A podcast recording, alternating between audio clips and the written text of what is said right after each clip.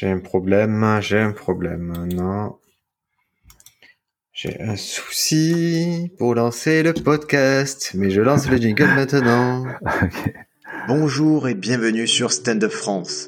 Stand Up France, c'est le podcast pour ceux qui font du stand-up, ceux qui rêvent d'en faire et pour les fans de comédie. Si vous voulez nous soutenir, vous pouvez laisser un avis sur Apple Podcast et nous donner de la visibilité. Les commentaires émis dans ce podcast n'engagent que nous. Si vous avez aimé ou que vous n'êtes pas d'accord, n'hésitez pas à venir échanger sur Instagram, @standupfrance ou @briacofficiel. Bonne écoute et profitez du stand-up. Salut, c'est Briac et vous avez bien compris cette histoire de venir échanger sur Instagram puisque vous n'avez pas arrêté ces dernières semaines. Et tant mieux, merci à vous pour votre fidélité, pour être toujours là chaque semaine dans le podcast. Cette semaine, je suis avec Cédric. Bonjour Cédric. Salut Riaka. Cédric, c'est est-ce que c'est ton nom de scène, Cédric? Alors Cédric, c'est mon prénom sur ma pièce d'identité. Par contre, mon nom de scène, c'est Syntac. Et euh, Syntac, c'est mon prénom d'origine avant ma naturalisation. Donc j'en ai profité pour euh, faire un clin d'œil à, à mes euh, voilà, à, à, mon enfance. Très bien. Donc ça, c'est une réflexion qui a été assez longue hein, de savoir si on devait t'appeler Cédric Syntac ou Ouais, c'est ça. J'ai longtemps euh, hésité parce que syntaxe a été euh, l'objet de pas mal de, moqueries à l'école et euh, tu avais pas mal de professeurs qui avaient beaucoup de mal à, à, prononcer mon prénom. Donc je me suis dit que ça pouvait aussi éventuellement accrocher. Et bah, finalement, finalement, je suis content d'avoir fait ce, ce choix. Ouais, c'est ça qui est cool avec le stand-up, c'est qu'à un moment, ça peut vos spécificités, ça peut devenir un atout. Typiquement, il y aura pas, j'espère pour toi qu'il y aura pas 10 syntax qui vont se lancer dans la comédie alors, il y a, bien 10 comptes Instagram syntaxe, c'est pour ça que je me suis permis de mettre le point off euh, juste à côté. Euh, un peu un peu prétentieux de ma part, mais ça permet de d'avoir quand même un compte Instagram. Et j'ai vu que sur Netflix, il y avait déjà un Cédric, Cédric the Entertainer. Par contre, il n'y a pas de syntaxe. Donc, ça, laisse, ça laisse un peu de place. Faible concurrence. Moi, je t'avoue que je me l'envie de d'avoir une plus grosse bande de, base de fans pour euh, pour pouvoir être officiel à la place de la ville de Sembriac. je, veux leur passer devant sur Google et après je revendrai ma, mon patronyme. Alors Cédric, euh, tu fais partie du cas comme Claire, tu fais partie de ce dossier de FBI qu'on avait rempli sur euh, sur un humoriste indélicat et à la fin on s'est dit ok on a pris un bon moment ensemble, on s'est euh, c'était cool de parler mais bof quoi, on n'a pas envie de le sortir cet épisode. Et puis on s'est dit mais quand même c'est cool quand on parle entre nous. Est-ce qu'on se referait pas un épisode ou deux ensemble? Et eh ben c'est le cas. Et je trouve euh, et, je suis venu vers toi en disant ben on le fait si on a un sujet. Et là j'ai eu du, du Cédric tout craché. C'est dans, dans les 10 minutes qui ont suivi, j'ai eu 18 sujets et, c'est trop cool. C'est ça que j'aime. Euh, c'est vraiment une des choses qui fait que ben on fait un bon travail ensemble c'est que tu, tu le prends au sérieux. Et comment dire, moi, je, fais partie des gens qui ont pas de loisirs. C'est-à-dire quand je fais un truc, ah, c'est compliqué pour moi de mal le faire. Je vais tout faire pour que ça se passe bien et le prendre au sérieux. Et toi, ça se voit que c'est pareil. C'est-à-dire quand tu te lances un truc, ça va tout droit et c'est documenté, c'est argumenté et, et tu prépares vraiment chaque, euh, bah, je suppose chaque élément de, ta vie, chaque hobby, tu le prépares comme ça, j'ai l'impression. Bah, en fait, c'est un message que, que, je tente de faire passer à mes enfants, euh, c'est-à-dire bah, vous faites ce que vous voulez dans, dans votre vie. Par contre, je demande qu'une seule chose, quand vous commencez une activité, vous allez jusqu'au bout. Donc, euh, je considère que 90% euh, des, des, choses qu'on transmet, c'est pas par rapport à ce qu'on se dit, mais par rapport à ce qu'on fait. Donc, euh, je tente d'appliquer moi ce que je dis. Et voilà. Donc, c'est pour ça que j'ai décidé de commencer le stand-up. Et euh, malgré les, les, obstacles qui peuvent se apparaître, hein, bah, je vais, je vais jusqu'au bout. Alors, tu as commencé le stand-up quand? Alors, j'ai commencé le stand-up en septembre 2018. Euh, en fait, ça, au départ, ça a été un cheminement naturel. Euh, dans le sens où euh, ma première euh, activité, ça a été le, théâtre.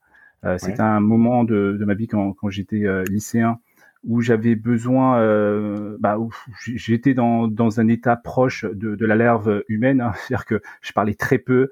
quand tu des, des, gens qui me parlaient, je, me demandais mais quel est leur intérêt de, de, de, me parler? Et un jour, bah, il y, a, y, a un club théâtre qui, qui a ouvert au, au lycée et euh, il a suffi d'une session pour pouvoir me, me, révéler et me dire que à travers un jeu de, de respiration, un jeu sur sur le corps, sur sur les émotions, quelques exercices d'improvisation, et ça m'a permis de, de, passer de la larve humaine à une espèce de, de papillon à la fin du, du cours. Donc j'en ai fait pendant euh, 3-4 ans après, et au bout de 3-4 ans, il y avait un, un, événement récurrent, un phénomène récurrent, qui était que euh, il y avait une grosse motivation au départ, c'est-à-dire qu'il y avait une vingtaine de, de, de, personnes intéressées par le théâtre, et au fil des mois, ça commençait à se désagréger. Donc on passait de 15 à 10. Euh, et euh, au niveau des répétitions, je pouvais venir pendant deux heures et avoir un temps de jeu assez limité. Donc suite à ça, j'avais besoin de, conserver cette relation avec euh, la scène et trouver une activité où j'avais un peu plus de temps de jeu, où je pouvais dépendre pas simplement des autres, mais aussi de moi-même. Donc c'est là où j'ai découvert l'improvisation, qui m'a énormément apporté là aussi hein, en termes de notamment de d'avoir cette vision périphérique, cette vision 360, d'aller créer, de, chercher le, le, le détail. Et là, pareil, au bout de 2-3 ans, j'ai trouvé quelques limites et cette limite, c'était euh, euh, de pas avoir suffisamment de, de permanence. C'est-à-dire que on était euh, dans, dans le ici et maintenant, ce qui est très bien, mais c'était un peu volatile. Et j'avais besoin de poser un peu tout ça. Et euh, voilà, suite à mes recherches, j'ai trouvé le, le slam. Attends, juste un truc, parce que tu as dit quelque chose d'important, tu étais une larve humaine. Moi, je, je retenu ça. Mais est-ce que c'était la timidité? Est-ce que c'était parce qu'adolescent, ben, on n'est pas forcément tous expansifs? C'était à ce niveau-là, c'est social ton, ton souci. C'était c'était social euh, effectivement où euh, au niveau relation j'avais du mal à entrer en contact avec les autres j'avais même du mal à entrer en contact avec, moi-même. Euh, voilà est-ce que c'est culturel? Est-ce que c'est le, le, cliché? Un peu qu'on défend de l'asiatique qui qui à qui on enseigne de vraiment de ne pas faire de vagues ou est-ce que c'est ce cliché-là ou c'est vraiment c'est spécifique à toi et dans ta famille les autres ça va ils avaient ils étaient plus épanouis à cette époque-là? Alors j'avais euh, des frères et sœurs qui étaient épanouis. Je, je, je suis l'aîné hein. euh, et j'avais effectivement assez euh, les messages. Enfin, je suis, un enfant, ce qu'on appelle un enfant de, de survivant donc des parents qui sont venus en France avec zéro bagage. Et euh, la seule façon pour eux de, survivre, c'était de euh, travailler, sachant qu'ils savaient savaient pratiquement pas parler euh, et donc moi j'ai vécu dans cet environnement-là où il y avait assez peu d'interaction avec mes parents et la seule chose qui nous permettait d'avancer, c'était de voilà de, de bosser. Donc c'est logique que tu vois que tu sois pas dans le fun quand tu es adolescent et que tu sois pas dans l'excentricité et que tu sois dans des choses un peu plus concrètes et, et mesurées. Euh, ça, ça a certainement dû jouer et le fait euh, euh, aussi de voilà, de, de, de pas avoir d'activité euh, de de ne pas avoir d'activité autre que ce qui pouvait euh, avoir lieu à l'école. Donc c'est là encore une fois que l'école a vraiment un rôle important à jouer. C'est c'est que si à des enfants comme toi, on ne donne pas le théâtre à l'école, ils ne l'auront pas en, dehors en fait. Ouais, je considère que c'est une activité hyper importante. Euh, et d'ailleurs, l'appareil, hein, c'est deux choses que j'ai souhaité euh, transmettre aux, enfants ou quand je faisais euh, du théâtre ou de l'impro ou même du slam, hein, je les ai invités à venir également avec moi pour qu'ils puissent eux-mêmes participer à, ces différentes activités. D'accord, c'est vrai, c'est ce qu'on dit, c'est ça qui fait la différence entre entre guillemets les pas les riches et les pauvres, mais c'est que un enfant qui, qui est dans une famille euh, plus aisé, s'il a des capacités comme euh, il sait jouer de la musique ou quoi, on va l'écouter en fait et on va essayer d'encourager ses, euh, ses activités. Là où euh, dans des familles plus modestes, ben, les parents peut-être ils n'ont pas le temps d'écouter, ils n'ont pas les moyens de soutenir ces élans. Et c'est vrai que l'inégalité, ben, elle se creuse dès, dès l'enfance. Quoi. Ouais, c'est clair qu'il y a un mur, pas simplement euh, un mur d'argent, mais un mur culturel aussi j'avais euh, moi comme seul moyen euh, de m'échapper à l'époque, hein, c'était la télé, c'était Club Dorothée, c'était c'était mon, mon, seul écran vers vers vers autre chose. Et donc après l'impro, le slam, et c'est marrant parce que c'est un peu le même Claire qui, était là la semaine dernière, elle a le même parcours, elle a aussi le, théâtre et le slam dans, son escarcelle. Ouais, le, slam, en fait, ce qui était hyper intéressant, c'est euh, euh, alors comment ça fonctionnait? On était euh, une, quinzaine, mais on se mettait par table hein, de, de 5-6 personnes. Et chacun balance un mot. Et ensuite, on a à peu près 15-20 minutes pour écrire un slam avec parfois une, contrainte, hein, ajouter des, rimes croisées, etc. Et ensuite, on allait dire euh, ce, slam hein, devant euh, devant le, public euh, d'élèves et on se faisait débriefer. Donc ça, c'était ça, ça apportait vraiment une, enfin, un, exercice particulier d'imagination et de produire assez rapidement du, du texte. Euh, et euh, voilà, c'était, euh, j'ai vécu des, des, des, moments assez assez forts aussi bien en tant que le, le slammer qui dit, mais aussi dans, dans, le public. Et là aussi, par contre, ce qui m'a manqué à, à, à, la fin, c'était qu'on était dans un registre hein, qui était émotionnellement émotionnellement assez fort, mais un registre qui n'était pas suffisamment tiré vers, vers le comique. Euh, et moi, je sais qu'au bout d'un moment, je tentais de, de, de chercher des, des, trucs qui faisaient euh, qui déclenchait le, le, le rire, hein, euh, et c'était plus ça qui, qui m'intéressait. Donc, au bout de, de, ces trois activités, la question que je me suis posée, c'est euh, il y a des choses qui reviennent, à savoir que j'ai besoin de venir sur scène, j'ai besoin d'exprimer des, des, choses, et c'est quoi l'activité qui me permet de le faire, mais qui me permet de pas forcément dépendre des autres, d'avoir un temps de jeu et euh, d'être dans un registre comique. Et euh, c'est toutes ces questions qui m'ont amené vers, euh, vers le stand-up. Mais il y a une quête, c'est une vraie quête qui est marrante parce que parce que c'est la plupart des activités que tu fais, c'est des activités où pas mal de gens se diraient qu'ils les feraient pas parce qu'ils ont peur d'être ridicules en fait. Toi, c'est marrant, c'est tu les fais. En plus, tu dis à tes enfants de venir les voir et de. Ouais, c'est alors cette question de, ridicule, je me l'étais posée euh, d'ailleurs pour mon premier cours de, théâtre. Hein, j'ai mis un quart d'heure avant de pouvoir franchir la porte. Et, euh, et c'est ce quart d'heure-là qui a été décisif le fait de l'avoir euh, fait fait que à chaque fois que je me pose la question, je fais. Et c'est euh, le principe que je tente de me donner, c'est que le 0.1 vaut mieux que le 0, que le 0.2 vaut mieux que le 0.1.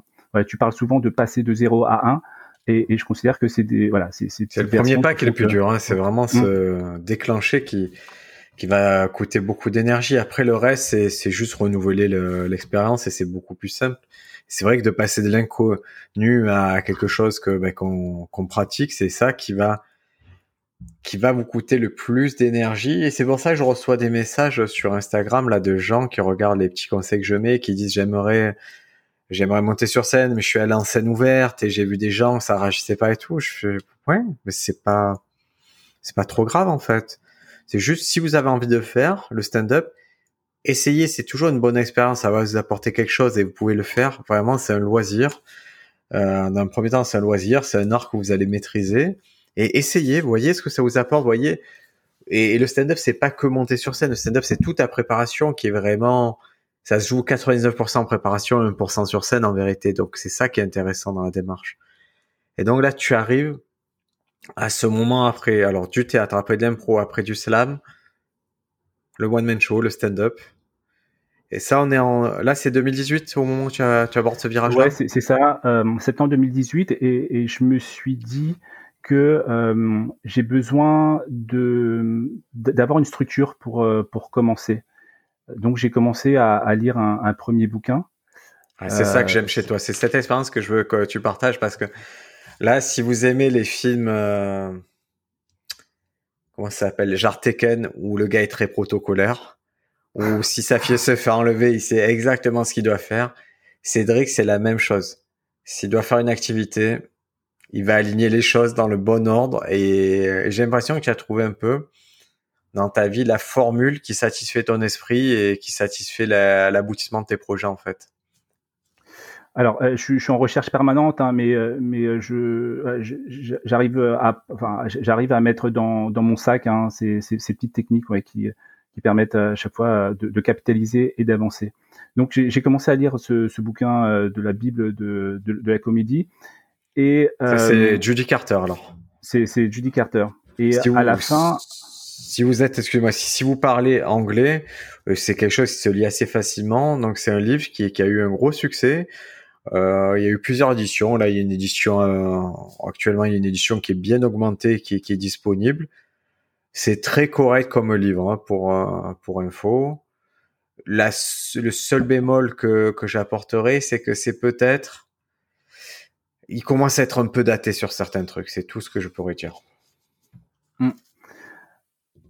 Et euh, après, je me suis dit, c'est bien d'avoir euh, d'avoir euh, cette base-là. J'ai fait les exercices, mais j'ai besoin de, savoir comment on procède pour pour monter sur scène, pour franchir le, pas. Donc là, j'ai regardé sur internet et je suis tombé sur les cours d'Alex Nguyen.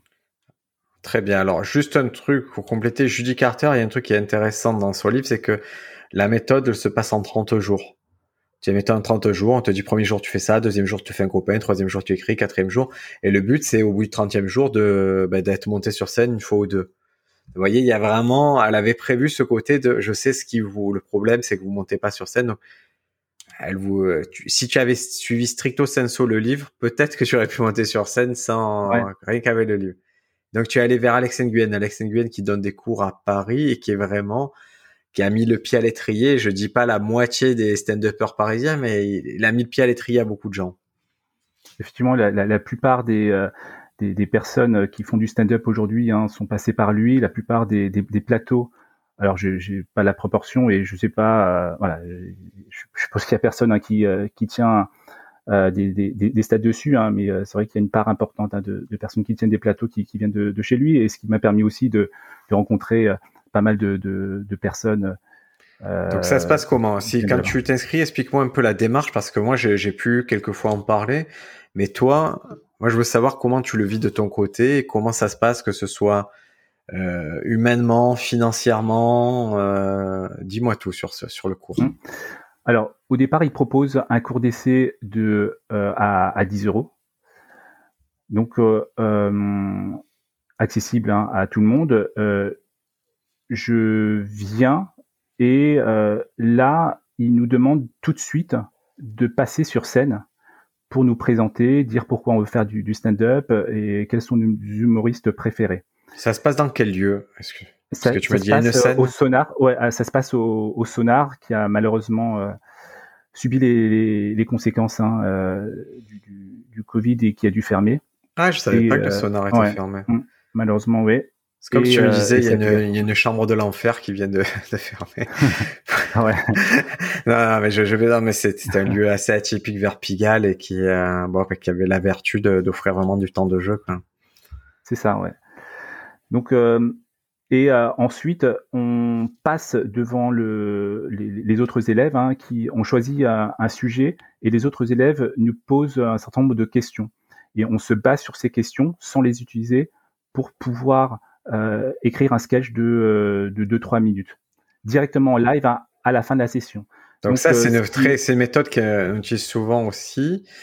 Donc c'est vraiment vous montez sur scène et les, vous dites un sujet, par exemple, vous dites je suis éboueur. Et les autres élèves vont vous poser mille questions sur ah ouais mais est-ce que tu aimes ton métier? C'est quoi le truc le plus bizarre que tu as vu?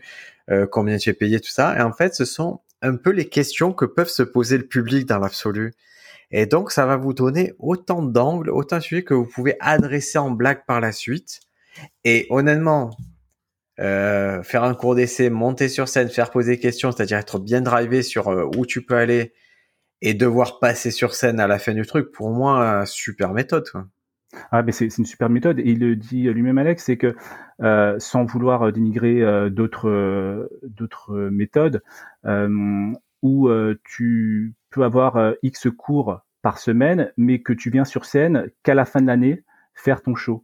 Euh, lui compare ça au, foot. Hein. Il a un fils qui fait du, euh, football. Euh, le ballon, tu le touches pas à la fin de l'année. Hein. Le ballon, tu le touches tout de suite. Donc c'est ça qui est hyper intéressant. Et, de, deuxième chose intéressante, c'est que quand tu reviens, tu la semaine d'après, tu viens avec trois minutes de nouveauté. Donc il y a aussi cette, cette gymnastique, cette discipline qu'on qu'on doit avoir. donc toutes les semaines, ce qui n'est pas toujours évident, mais toutes les semaines venir avec trois minutes et, passer devant. Avec un, quand tu reviens, ça coûte combien après?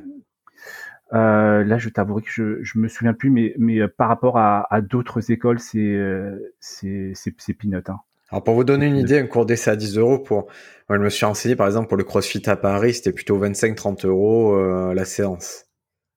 Donc ça me semble pas être une activité trop onéreuse. Je crois que le trimestre, c'est, euh, je vais pas dire de, de bêtises, hein, parce que les prix ont peut-être évolué ou non, changé. Je, je vérifierai. Voilà, ouais. Mm. En tout cas, c'est pas quelque chose. On n'est pas dans le cas des fameuses écoles où il faut prendre un petit crédit pour y être. Là, c'est quelque chose, euh, c'est quelque chose que vous pouvez vous offrir comme loisir, euh, sans, que ça empiète trop sur votre vie euh, courante. C'est ça. Et on a l'avantage aussi de, jouer une à deux fois par mois sur les plateaux qui, qui l'organisent au Sonar. Donc c'est 50 euros par mois. D'accord. Donc c'est vraiment, c'est un cours par semaine, 50 euros par mois. Je, je vais être très honnête, c'est les limites. Moi, si à Marseille, c'est plus cher. nous, nous, c'est 60 euros par mois pour deux heures de cours par semaine. D'accord, mais ça reste, ça reste raisonnable. Moi, je trouve ça cher, mais je, après à moi, donner aux, aux gens, à en donner pour leur argent. Moi, si s'ils payent 60 euros, je veux que ce soit très, très, très carré. Donc le cours, il se, tu me dis, se couple avec euh, la possibilité de jouer régulièrement? Ouais, c'est ça, ouais. Euh, généralement au sonar, mais après il y avait aussi la possibilité de, jouer dans des endroits euh, comme un peu plus théâtre, on va dire. Hein. Donc j'ai eu l'occasion de, jouer avec lui à la Petite Loge, donc qui a vu pas mal de beaucoup d'humoristes hyper hyper euh, intéressant et, validé par euh, et par le spot du rire. Et j'ai aussi eu l'occasion de jouer euh, au théâtre Galabru, anciennement et qui, est toujours la, maison du, du bordel. C'est donc c'est vraiment quand tu t'inscris au cours, tu t'inscris pas qu'au cours. En fait, tu rentres dans un petit circuit. oui, c'est ça, c'est ça, ouais. Et ouais, c'est un circuit. Je sais qu'il y en a pas mal qui l'ont fait.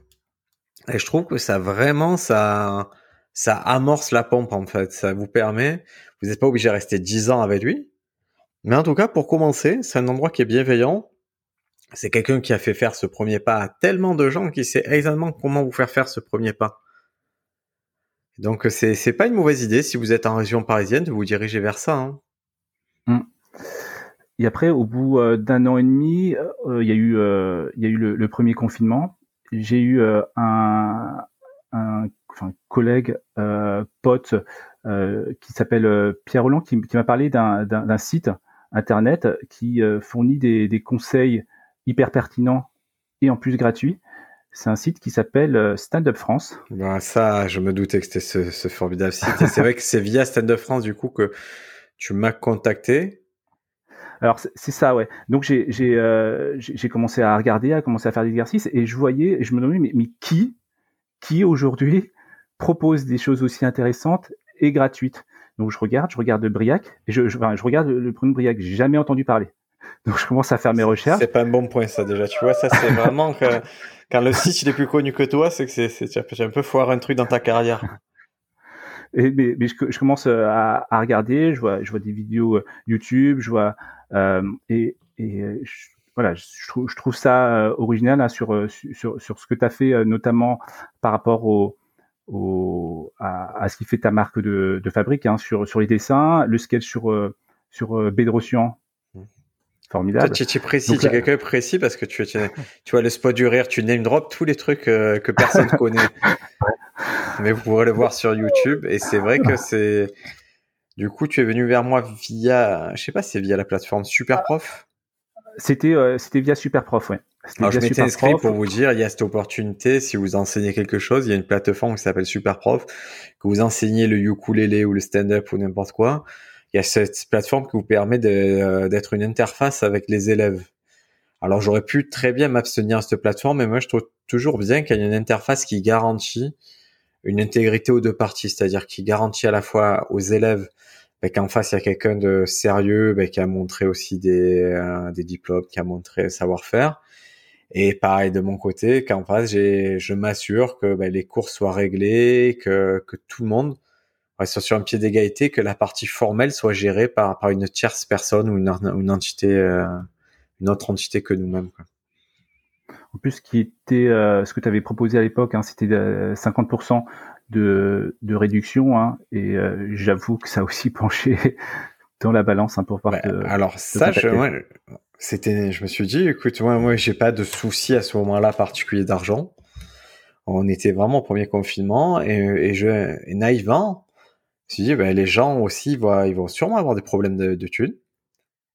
Mais ils vont être enfermés chez eux, ils ont besoin d'une activité. Alors, je me suis dit, ça va être un super levier de dire, ben, je fais 50% pour que les gens, ils viennent faire stand-up. Et en fait, je me suis aperçu que c'était pas du tout un levier, le prix. Que je pouvais mettre le prix bah, que je voulais, mais quasiment. À partir du moment où la personne voulait faire cette activité et qu'elle pensait que j'étais la bonne personne, elle mettrait le prix nécessaire. Et c'est pour ça que c'est une promotion. Je suis content parce que ça m'a fait découvrir quelques personnes, mais au final, c'était pas une. Euh, je veux, j'ai pas trouvé le public que je pensais trouver, et sachant que c'était vraiment une démarche euh, plus de solidarité qu'une démarche commerciale. Et j'étais obligé d'enlever parce que presque ça me desservait à la fin. Hmm. En tout cas, je, suis content d'avoir euh, profité de, ce moment-là. Et lorsqu'on a commencé à, à travailler ensemble, ce qui ça, ça, m'a ça m'a remis, enfin ça m'a donné les billes pour pour remettre en cause le travail que, que j'avais fait jusqu'à présent. Alors, euh, par rapport à cette remise en cause, parce qu'il y, avait des, choses qui, euh, qui, fonctionnaient, mais je sentais que j'étais pas forcément en accord avec moi-même, parce qu'il y avait des, des, sur, sur, les cinq minutes, hein, euh, on était essentiellement sur un, gars asiate, voilà, ça, s'arrête là, avec des clichés. Je, je, servais en rien. voilà, le, seul, la, la, seule chose qui ressort, c'est que je, voilà, les, clichés sont, sont renforcés. le truc, c'est que c'est normal. C'est-à-dire, quand tu commences, tu es obligé d'aller vers des choses qui sont évidentes et qui te parlent, tu vois, et qui sont efficaces. Surtout quand tu es dans un processus de j'écris, je monte sur scène, j'écris, je monte sur scène. Et ce qui va marcher, ce sont les choses évidentes. Ouais, j'avoue que quand j'interviens, souvent, j'ai une position privilégiée. Puisque j'interviens de l'extérieur et je sais que j'interviens pas pour une séance. Je sais que, bah, tu vois, dans ton cas, on avait 10 ou séances donc c'est une séance toutes les semaines. On est ensemble pendant un pendant deux mois, deux mois et demi. Donc c'est vraiment plus facile de mon côté euh, de venir et de pouvoir agir sur d'autres paramètres que l'efficacité comique ou quoi. C'est vrai que quand j'ai quelqu'un qui monte déjà sur scène, ben on va se dire bon, qu'est-ce que tu veux dire au final? Qu'est-ce que c'est qui t'amuse? Qu'est-ce que c'est qui te fait? Et c'est là qu'effectivement, on va se dire ben ce que je dis là c'est un peu limite, ça me parle moins. J'aimerais euh, effectuer une transition vers quelque chose de plus profond. Ce qui veut dire qu'on doit trouver ensemble ce qui est plus profond, ce qui te motive et rendre ça efficace. Donc c'est vrai que dès le moment où on entame cette démarche, on est parti pour 10 séances euh, sans problème. Il y, avait cette partie cliché sur euh, sur sur moi-même. Il y avait aussi parfois des, clichés sur d'autres communautés. parce que je considérais que étant moi-même faisant moi-même partie d'une d'une communauté, euh, d'une minorité visible, hein, je pouvais me permettre hein, de euh, de faire quelques vannes sur euh, sur quoi par exemple? Je me souviens plus. Alors sur ah, le truc c'est que comme j'ai des amis bah, qui viennent de, de, partout hein, je me je me, je me permettais de, de, de faire des, des blagues dont je ne suis pas fier aujourd'hui. Euh, S'en fout de ça, c'est ce qui est important, c'est c'est la démarche, c'est-à-dire que je, si je repars sept ans en arrière, si tu me remets mes sketchs, je vais dire ah là là, c'était pas, c'était, pas heureux et c'était pas super heureux à l'époque. Mais aujourd'hui, c'est carrément très malheureux de, tu vois, d'avoir fait ces blagues. Mais c'est, c'est dans une époque, donc c'est, hmm. c'est pas grave si à un moment tu t'es dit je vais aligner ces mots dans ce ordre-là. Et ce qui est important, c'est qu'aujourd'hui, tu te dis il faut plus, je vais éviter de le faire. Je sens qu'il y a un truc qui passe pas, que ce soit pour moi ou pour la société en général. Hmm. Il y, avait aussi euh, deux, deux, trois vannes hein, sur des sur euh, sur du sexe, euh, mais un peu graveleux et pas pas hyper fin. Euh, j'avais aussi fait quelques références hein, sur l'actualité, comparaison hyper classique avec du Zemmour. Aujourd'hui, c'est des choses, euh, je m'interdis de, de, de, le faire. Et euh, aussi d'un point de vue technique, hein, c'était hyper peu varié. Hein. J'étais, je, j'alternais entre entre des comparaisons et la règle de 3. Alors que voilà, là le, le travail. Ça, ce sont vraiment les, les, les, les formes les plus les les plus basiques, mais c'est celles qu'il faut maîtriser en fait. La comparaison avec 2-3, c'est vrai que quand on commence en stand-up, on va vous demander sûrement beaucoup d'écrire des... Euh, faire l'amour, c'est comme nana. Euh, bon, bah écoutez, ça, il faut y passer par là, il faut le maîtriser.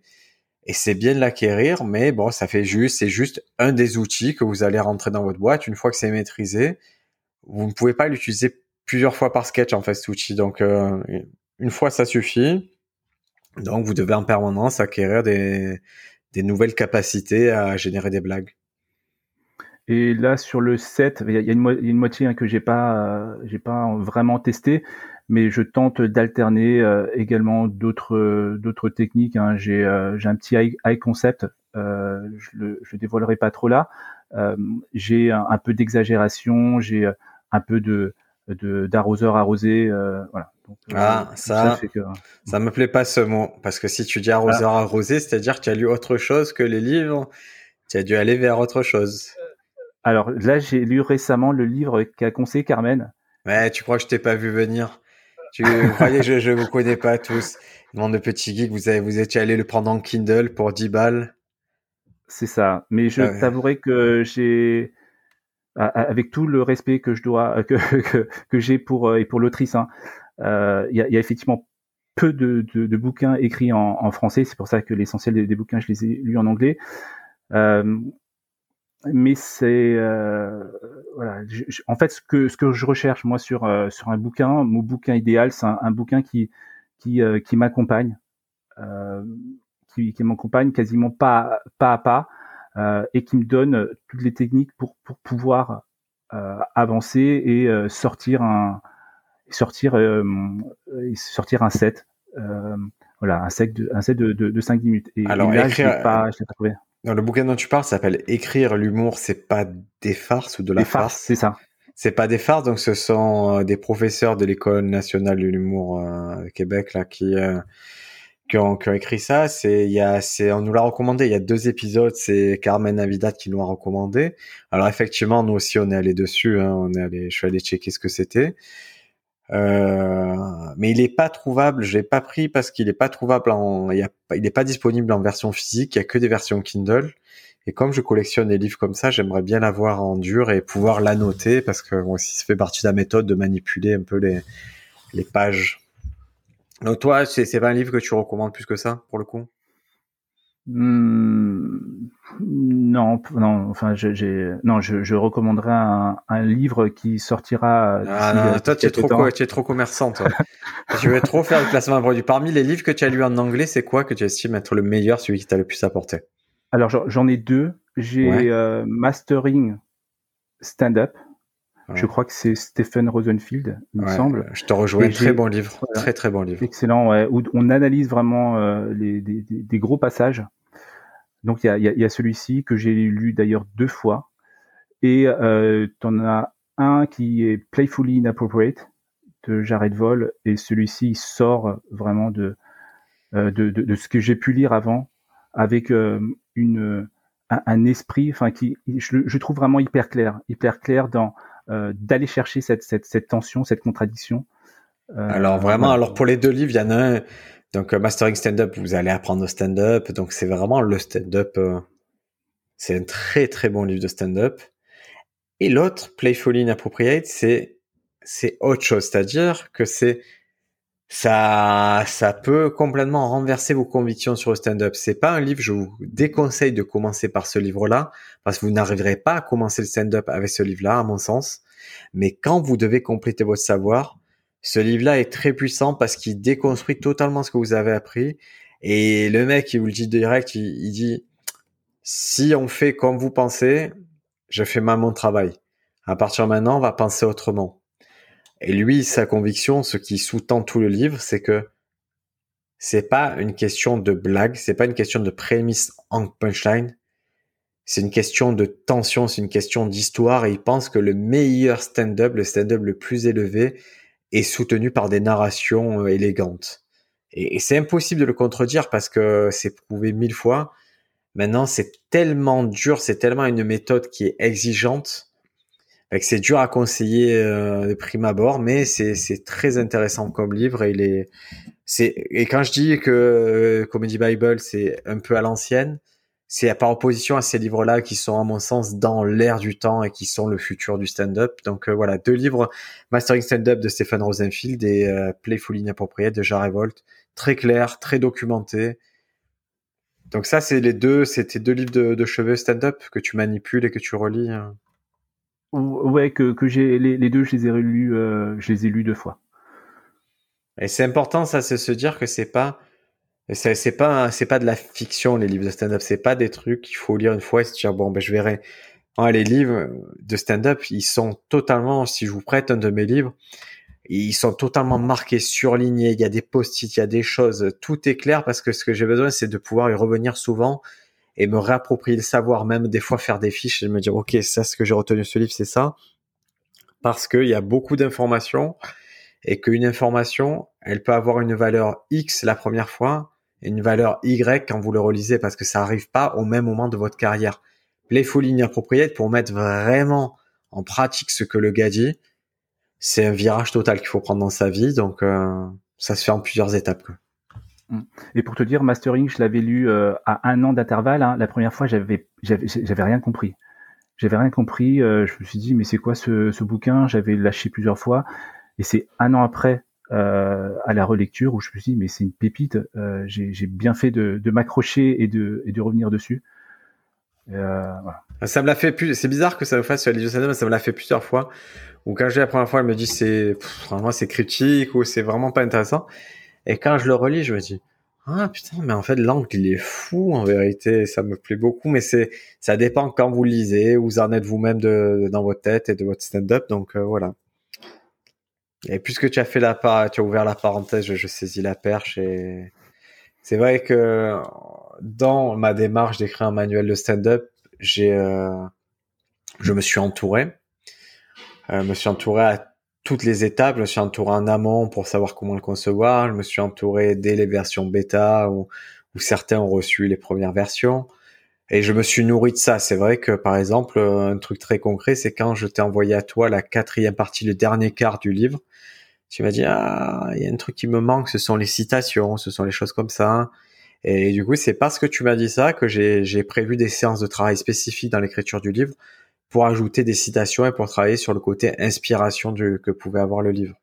De la même façon, euh, il y a Élise avec qui on, a pu travailler, qui elle m'a dit ah tu te trompes. Fait dès le moment où tu parles de te professionnaliser, tu dois plus parler de s'améliorer. C'est deux volets différents et, elle avait eu le livre à un état où les deux se mélangeaient. Et du coup, tu vois, ce type de réflexion en amont, ça permet de modifier le projet, de l'améliorer. Et ce qui est important, et je, pense que c'est quelque chose qu'on apprend avec le temps, c'est se dire que chacun a des compétences très spécifiques et qu'en fait, c'est, euh, super cool de faire appel aux gens dans leurs compétences et dans leurs forces. C'est-à-dire que quelqu'un qui est très universitaire, elle avait une vision très universitaire du truc et elle, elle pouvait pas faire l'erreur que moi je faisais. Elle, pour elle, c'était inconcevable. Donc, elle a rafraîchi mon esprit. Toi qui as lu beaucoup de livres et qui a un sens en synthèse, tu voyais exactement ce que tu voulais tirer du bouquin et du coup, tu me faisais des retours en te disant, OK, le jour où je dois l'utiliser, je veux l'utiliser comme ça et je veux que ça réponde comme ça. Et de la même façon, en fin de projet, euh, je suis allé vers toi pour un document de synthèse qui est le synopsis du livre. Et parce que tu, tu, as acquis cette capacité dans ton travail ou dans ta pratique de savoir synthétiser les choses et d'être très clair sur ça. Donc, à ce moment-là, c'est moi qui viens vers toi, qui fais la démarche de me dire, OK, il sait faire ça, il sait le faire objectivement bien mieux que moi. Qu'est-ce qui, comment il peut m'aider à, ce niveau-là et comment je peux moi apprendre des choses pour la prochaine fois, ben, ne pas le solliciter ou le solliciter moins. Donc, euh, merci bien sûr, mais toi, c'est d'où d'où te vient ce travail de synthèse? Bah, en fait, euh, j'ai euh, j'ai fait une thèse professionnelle en, 2010-2012 hein, sur les réseaux sociaux et, la relation client en, assurance. Et c'est là où, ben, en, plus du travail, en plus des, études, il fallait que qu'on je plonge dans ce, document-là. Euh, et euh, voilà, là, j'avais pas mal appris euh, à base d'interviews et il fallait que je synthétise au maximum les, la, pensée. Et c'est pour ça que je t'avais proposé aussi hein, de, faire, parce que j'avais fait aussi des, schémas, des, des pas mal de, visuels pour pouvoir rappeler à, chaque étape des, des, des micro schémas et des macro schémas à la fin. C'est vrai que c'est toi qui m'as dit il faut des schémas et et ce qui était marrant, c'est que j'avais pas mis de schéma, alors que c'est un peu mon ma signature en humour, c'est de faire que des schémas. Et là, je me suis dit non, ça va, je peux m'en passer, je peux faire que blabla. Et, et c'est vrai que j'ai rajouté une une volée de schémas grâce à à ce retour. Et, et ce qui est marrant, je trouve ça marrant, c'est que c'est en fait tu t'es jamais vraiment reposé quoi.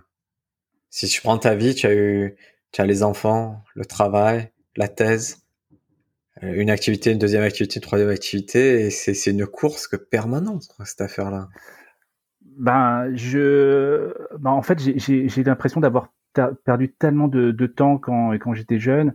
J'avais fait une école de commerce, j'ai l'impression de ne pas en avoir profité. Donc, euh, quand j'ai eu. c'est quoi, C'est quoi profiter d'une école de commerce? Bah, franchement, je euh, à l'époque, bah, j'avais pas une thune alors que j'étais entouré de 90% d'élèves euh, qui étaient fils de, de, de, de, de cadres et autres. Hein, donc, euh, bah, il y, avait ça. Donc, j'avais pas suffisamment d'argent. Je travaillais à côté hein, pour, euh, pour pouvoir euh, payer l'école, mais mais pas suffisamment pour euh, pour pouvoir sortir. Et j'étais, j'avais pas forcément la maturité pour être proactif. Donc entre 2010 c'est-à-dire les fiestas, les machins, les trucs comme ça, c'est euh, ça qui t'a manqué Ouais, par rapport à ça et par rapport aussi au, travail où où euh, je n'étais pas suffisamment rigoureux. Donc c'est pour ça que quand l'occasion s'était présentée, la, boîte en fait avait lancé un concours hein, euh, et, et le, le, vainqueur de ce concours gagnait une formation de, de voilà de, d'un an et demi. Euh, et, voilà, et, et, je me suis dit, ben là, je vais en profiter à, à fond pour, euh, lors, lors, de, lors de cette formation-là, euh, c'était hyper intense. Mais euh, en 2012, tu as, au moment où tu fais ta thèse, tu as quel âge? 2010-2012, euh, je devais avoir 33, 34, quelque chose comme ça. Où j'étais où j'étais marié et je devais avoir les deux petits déjà. Donc c'est-à-dire que on est vraiment dans le cas où tu t'ajoutes des couches, des couches, des couches de, de de choses à faire. Je dis pas de complications parce que ce sont pas des complications, mais c'est juste que tu t'ajoutes forcément des tâches, des obligations. Ouais, c'est des obligations. Ah c'est pas des complications, c'est des obligations en tout cas. Ah oui, c'est un emploi de, de temps de, de ouf hein, que que j'avais euh, pour euh, c'est quasiment du 7 jours sur 7.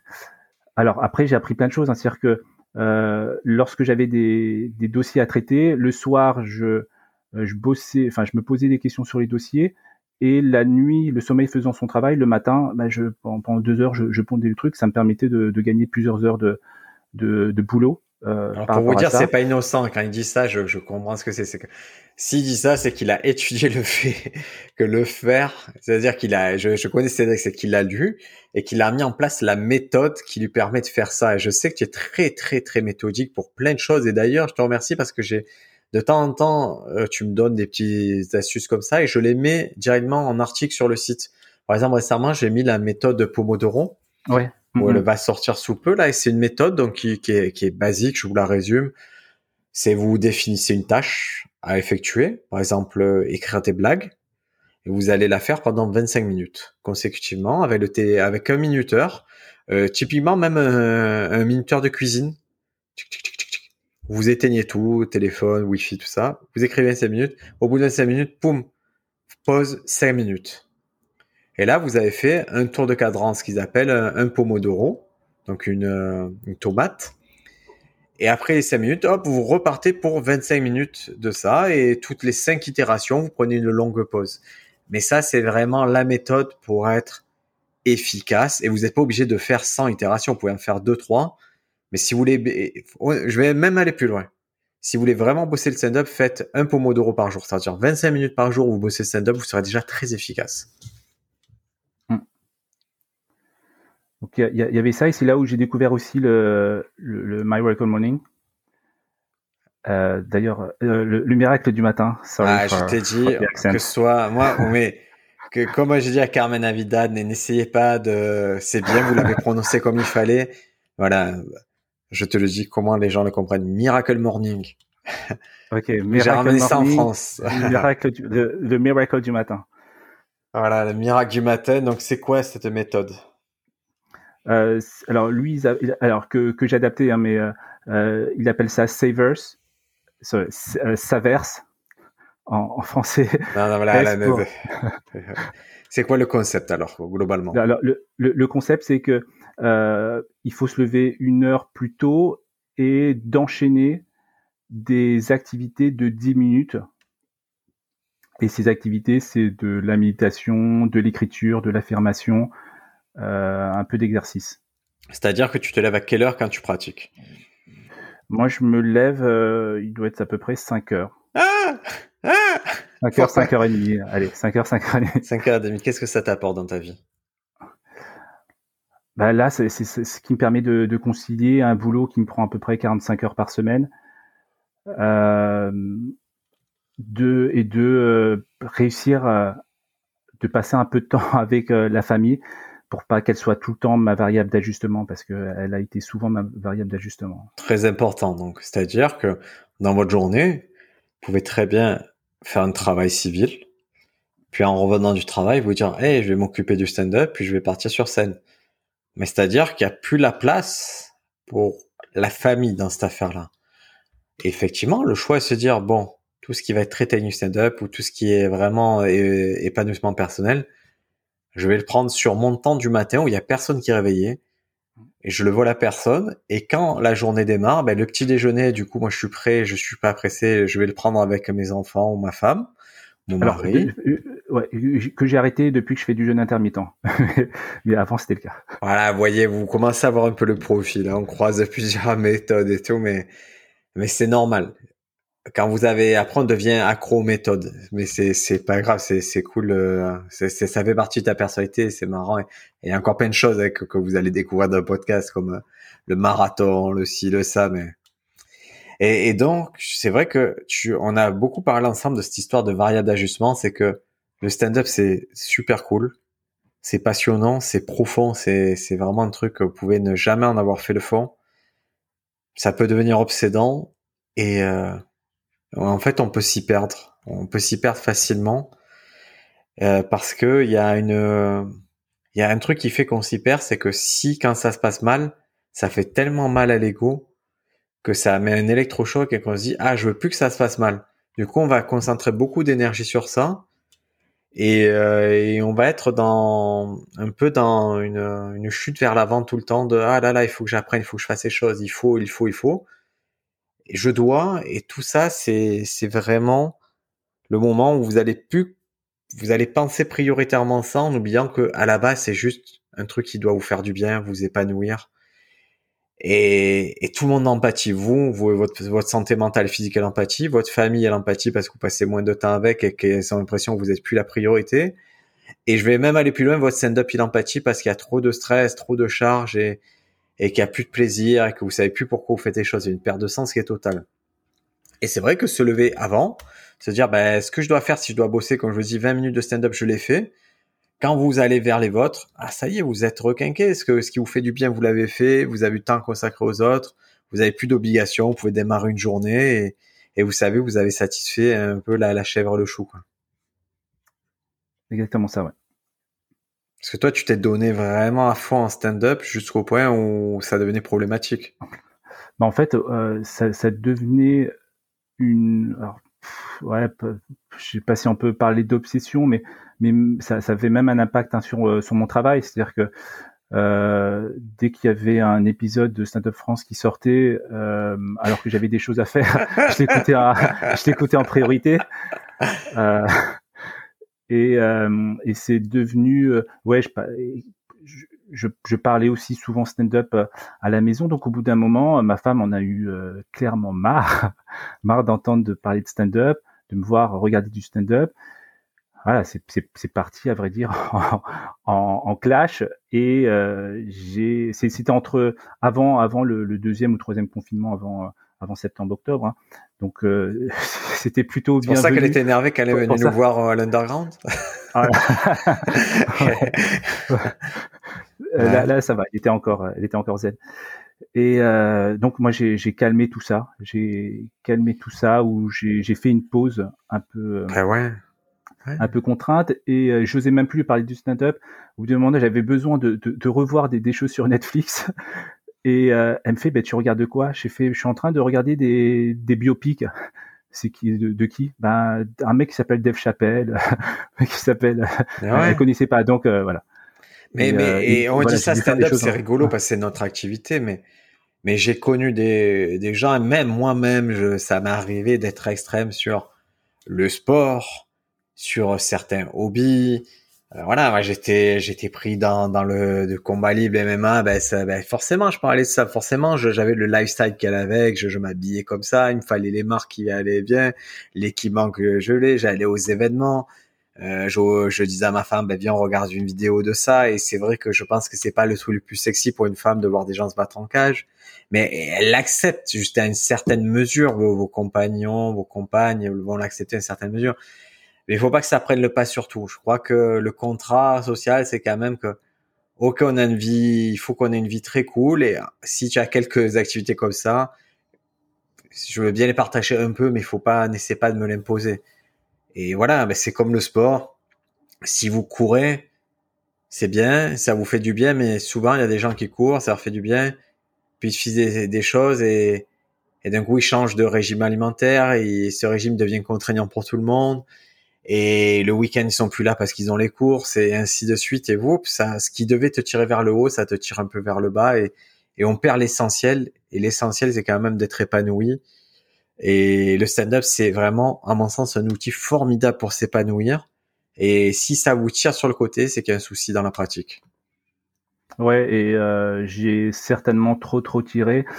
Et, euh, et tout ça effectivement s'il y avait que le stand-up je pense que ça aurait été gérable, mais c'est le fait aussi euh, de, de, de courir à côté, euh, d'avoir des déplacements professionnels qui à un moment étaient aussi assez euh, assez importants. Bah, D'ailleurs, j'avais profité de deux, déplacements pour faire du stand-up hein, à Lille au Spotlight et à Bordeaux pour et pour le Gavé. Donc, je vois le principe que dès le moment où tu es dans une démarche, tu trouves toujours le moyen d'accorder ta démarche avec tes contraintes. C'est-à-dire que si tu as envie de faire le sport de courir, tu peux t'arriver n'importe quoi. Même si tu fais 10 heures d'avion, tu vas trouver un moment pour aller faire des squats dans les toilettes ou d'un truc comme ça. Et là, c'est pareil. Dès le moment où tu es en mode stand-up, ok, je prends mon agenda, je vais aller dans telle ville.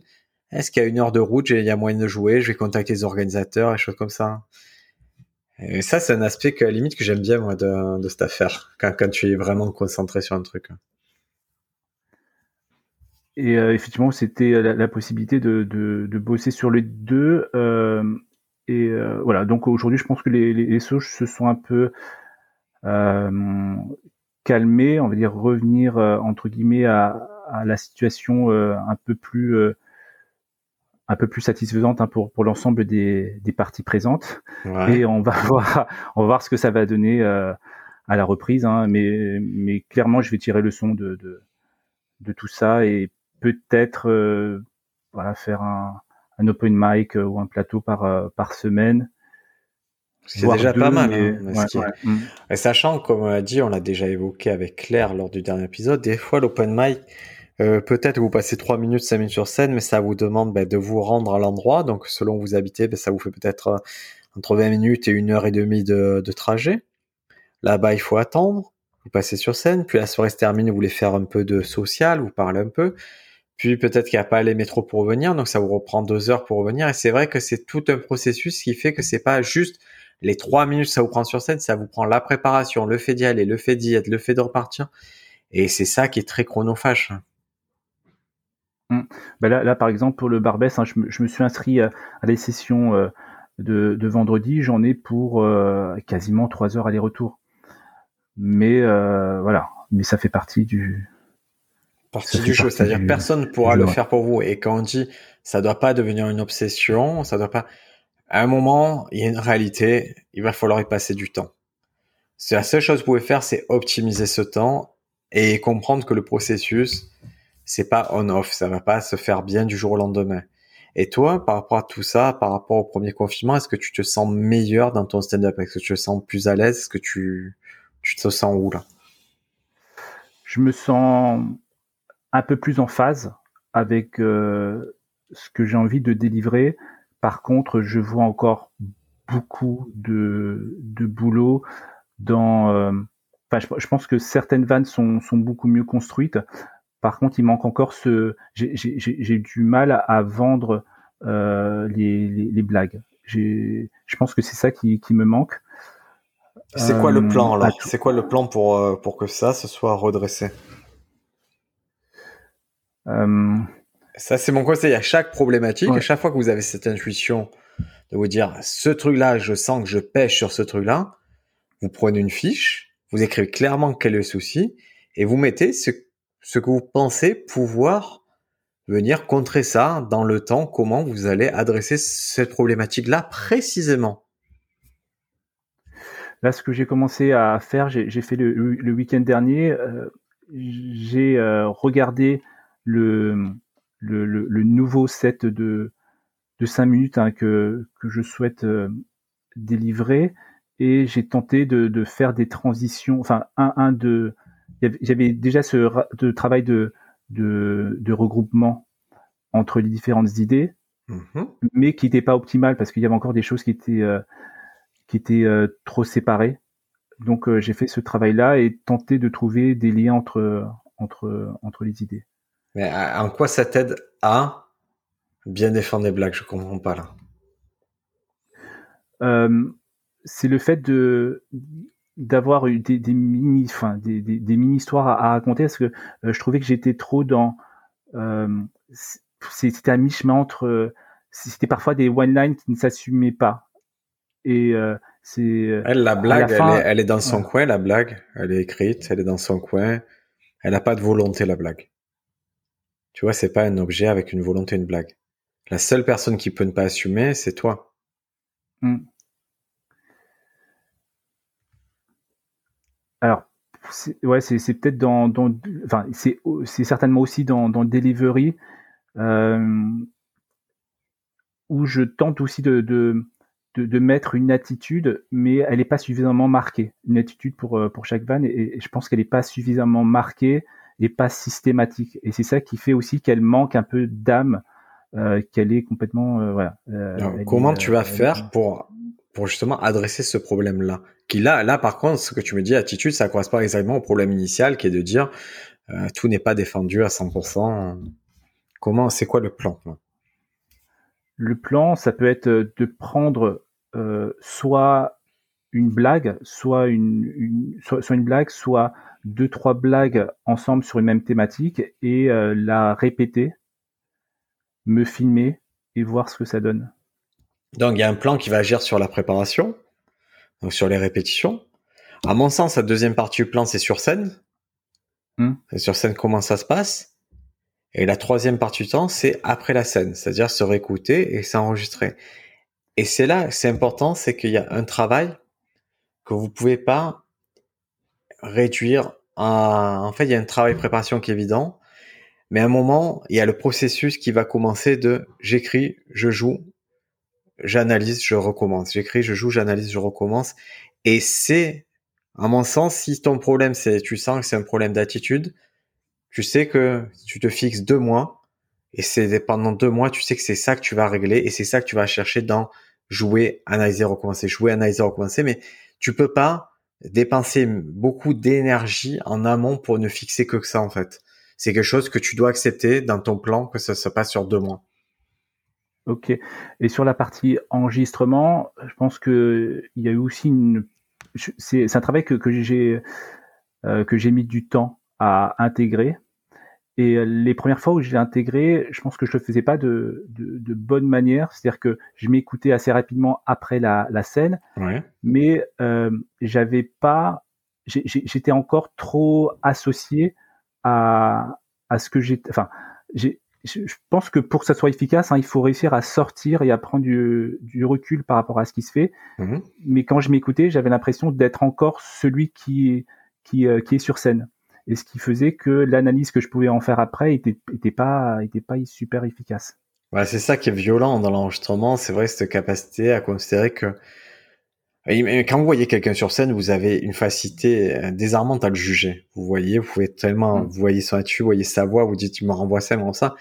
Quand c'est vous, quand c'est moi, forcément, euh, je peux être plus dur sur certaines choses, moins dur sur d'autres, et c'est vrai que ça ajoute des fils qui devraient pas y avoir. On devrait être objectif, dire ok formellement ça ça marche, ça ça marche pas, ça ça marche, ça, ça marche pas. Bon ben il faut tendre vers ça, mais comme d'habitude, on ne peut pas être le miroir et celui qui se regarde dedans, donc euh, il faut s'habituer. Faut s'habituer à être analytique quand, quand ça nous concerne et c'est pas un exercice facile. C'est très violent de s'écouter. Par contre, je le répète, si vous écrivez, vous enregistrez. Si vous écrivez, vous jouez, vous enregistrez. Oubliez les podcasts, oubliez les spectacles stand-up, oubliez tout. C'est ça la méthode. C'est-à-dire, à partir de là, vous pouvez faire que ça et vous améliorer forcément. Si vous le faites bien, c'est la meilleure méthode. Mais c'est violent à faire. Il y a plein de gens qui l'enregistrent et qui écoutent jamais. Il y a encore plus de gens qui n'enregistrent pas. Par contre, moi, les gens très forts que j'ai vus arriver au top niveau, c'est rare qu'ils soient passés à côté de ça. Ouais, j'avais euh, écouté le, podcast de, Nathalie Boitel, hein, euh, Track, où euh, Edgar Rive était intervenu et ce qu'il disait, c'était que après chaque spectacle, quel que soit le, spectacle, hein, il se prenait une heure euh, et euh, voilà, il, il s'écoutait, l'analyser pour être encore meilleur le, la fois d'après. Et, et ça, c'est le genre de, choses hyper, euh, hyper inspirant. Bah ouais, bah surtout quand, quand il y a la réussite à côté, c'est vrai que, que qui parle, c'est important. Par exemple, moi, je vais vous parler, mais mais aujourd'hui, mon niveau de réussite n'est pas suffisamment important pour que les gens se disent oui, c'est la méthode. Alors que je sais que c'est la méthode. Je sais que que j'ai raison sur sur bon nombre de, de façons de comprendre stand-up, mais c'est plus important à mon sens qu'un Edgar Rive qui lui s'est complètement trouvé et connaît un grand succès vous le dit. Et c'est pour ça qu'il y a des masterclass de Kev Adams qui se monnaient euh, beaucoup de sous parce que on se dit bah oui lui il a réussi, il a, il a sûrement raison. C'est vrai qu'on en est à une heure ensemble. Toi qui tu cours à quelle vitesse? À une heure tu as couru combien? Euh, une heure, allez, euh, 10 km. Très bien, 10 km. C'est si vous suivez la méthode de One Punch Man, c'est ça qu'il faut faire, c'est 10 km par jour et sans, sans pompe et sans, je crois que c'est sans abdos qui fait. Et après, vous avez un corps de super-héros. Au bout d'une heure, je vais te demander de, de prendre dans tes notes euh, bah, les dernières blagues que tu as écrites et de partager ça avec nous. Hmm, ok. Alors, euh, récemment, j'ai eu euh, une dispute assez, euh, alors, euh, assez, assez forte avec ma fille. Qui a quel âge? Qui a 14 ans. je, et je l'ai, franchement, je, voilà, je l'ai, je l'ai, j'ai traité de bouffonne, de, le, truc où je m'en suis voulu quelques quelques heures après. Ça a été méchant. J'ai vraiment voulu. Ouais, mais, T'as voulu lui faire du mal parce que quand tu dis à quelqu'un que tu es une bouffonne, c'est que vraiment j'en sais plus que toi et tu sais rien. Et euh, voilà. Je, et, et, ensuite, bah, comme, comme je m'en suis voulu, je me suis excusé, mais sur WhatsApp. Et euh, un jour après, je, je, on se croise et elle, elle, bouge pas. Je me suis dit, mais euh, je sais pas, je me, je me suis excusé. Elle me fait, oui, mais des excuses sur WhatsApp, ça ne compte pas. Ah et j'ai trouvé qu'elle était hyper mature euh, par rapport à ça. Et ce que j'ai décidé de faire, c'est vraiment de lui faire des, des, excuses, mais sur SMS. Pas mal. Écoute, moi, je trouve que la situation de base, elle est marrante parce que ça inverse tellement les codes que c'est elle qui est, tu vois, c'est elle qui est censée se faire les excuses flinguées sur WhatsApp et tout. Euh, du coup, tu vas te, je pense que toi, ce qui soutient le truc, c'est la punchline de fin.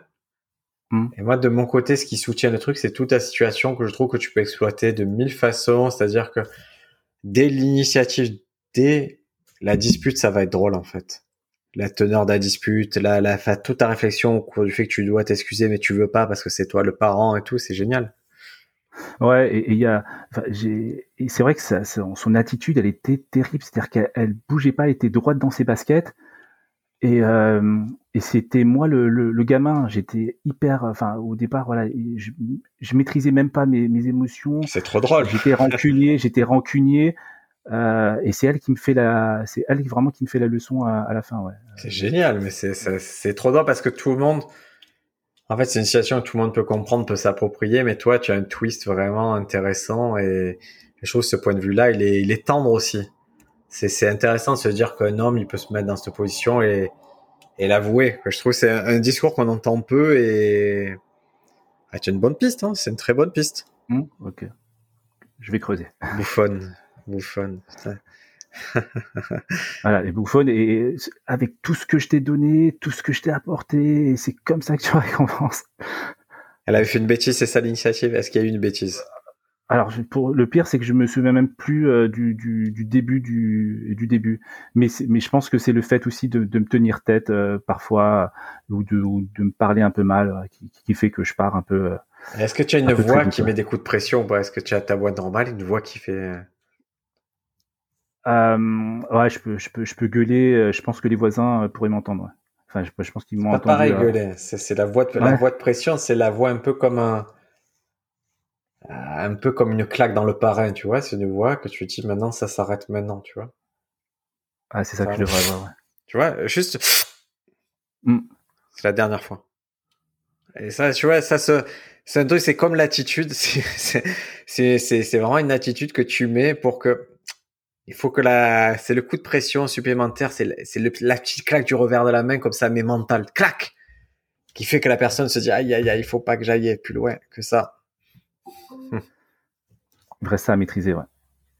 Trop bien, trop bien, trop bien. Alors moi, je vais te raconter un truc qui... Alors moi, je pars de plus loin euh, parce que la blague, le constat, il est nul.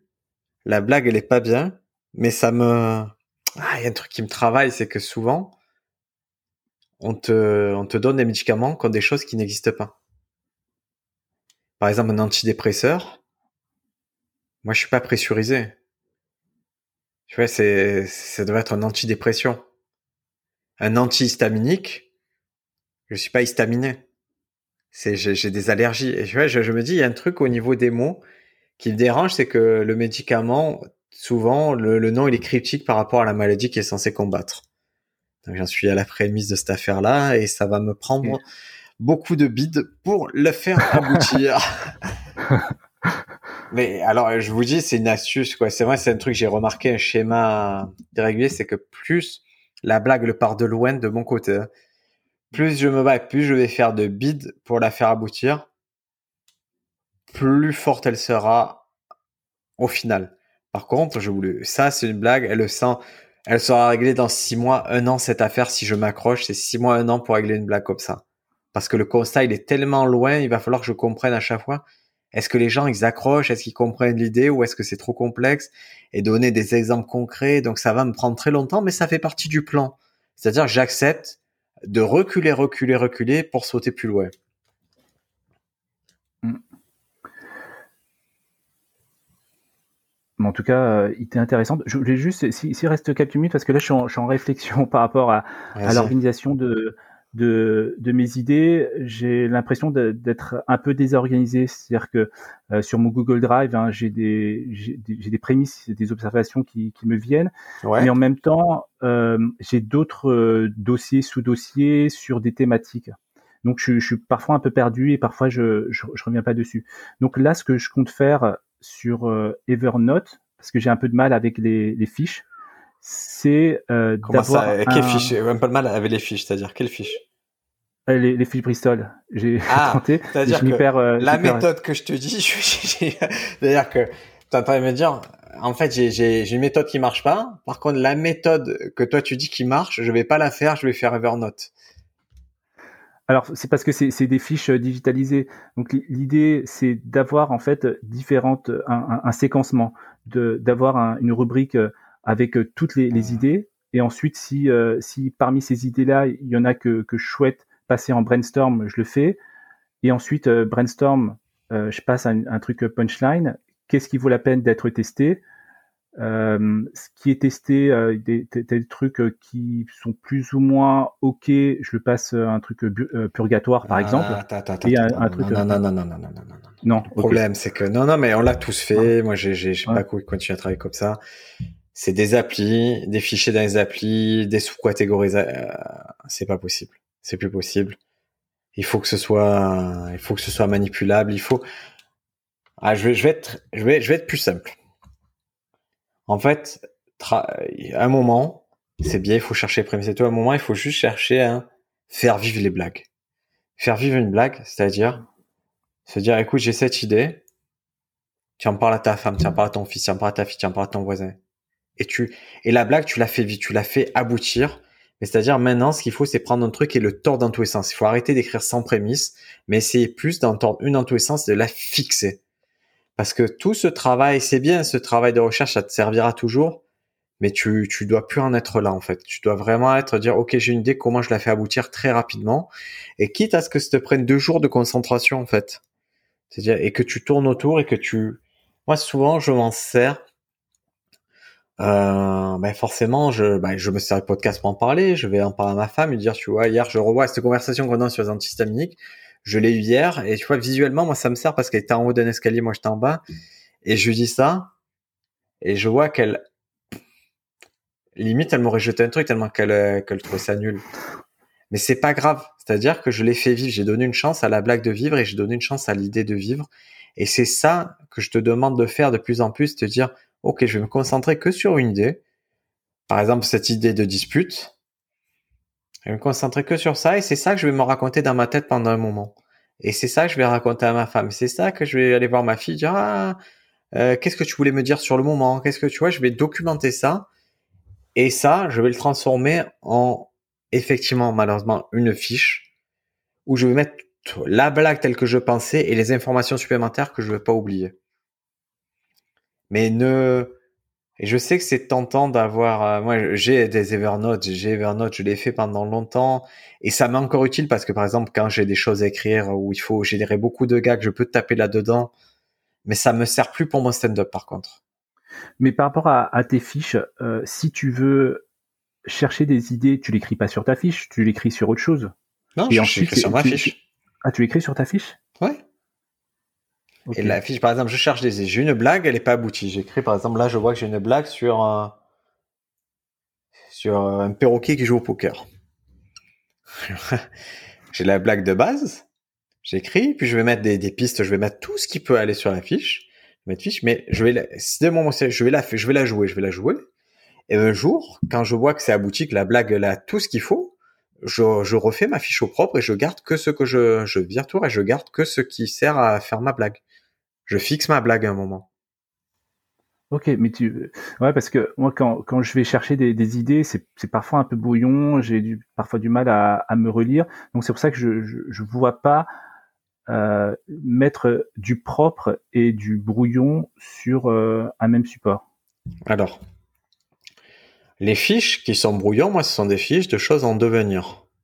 Donc j'ai un panneau où j'ai des choses que je veux tester, j'ai les dernières idées. Tu vois, là, ça va être un travail des prochains jours avant la reprise. Euh, c'est que j'ai plein, j'ai noté plein d'idées et maintenant c'est bon, qu'est-ce que j'en fais? Comment je les fais vivre? Donc je vais faire une fiche. À chaque fois, je vais écrire en gros le nom de. Euh, par exemple, là, il y a un truc sur mon fils. Je vais écrire fils euh, bonbon. Je vais écrire la blague telle que j'ai conçue, les deux trois pistes que j'avais, mais ça, je le mets sur un panneau à tester. Quand je monte sur scène, je sais que j'ai un tiers de ce que je vais défendre sur scène qui est nouveau, qui est attesté. Donc, je vais me servir cette fiche pour démarrer blague. Et quand j'aurai fixé choses, le jour où c'est plus attesté, que je l'ai validé parce que j'ai joué trois fois que ça marche bien, hop, je le prends, je le recopie proprement et je le mets sur un autre tableau qui sont les fiches propres.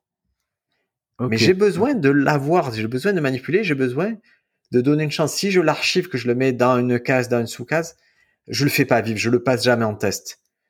si je l'éloigne du test, je me trompe.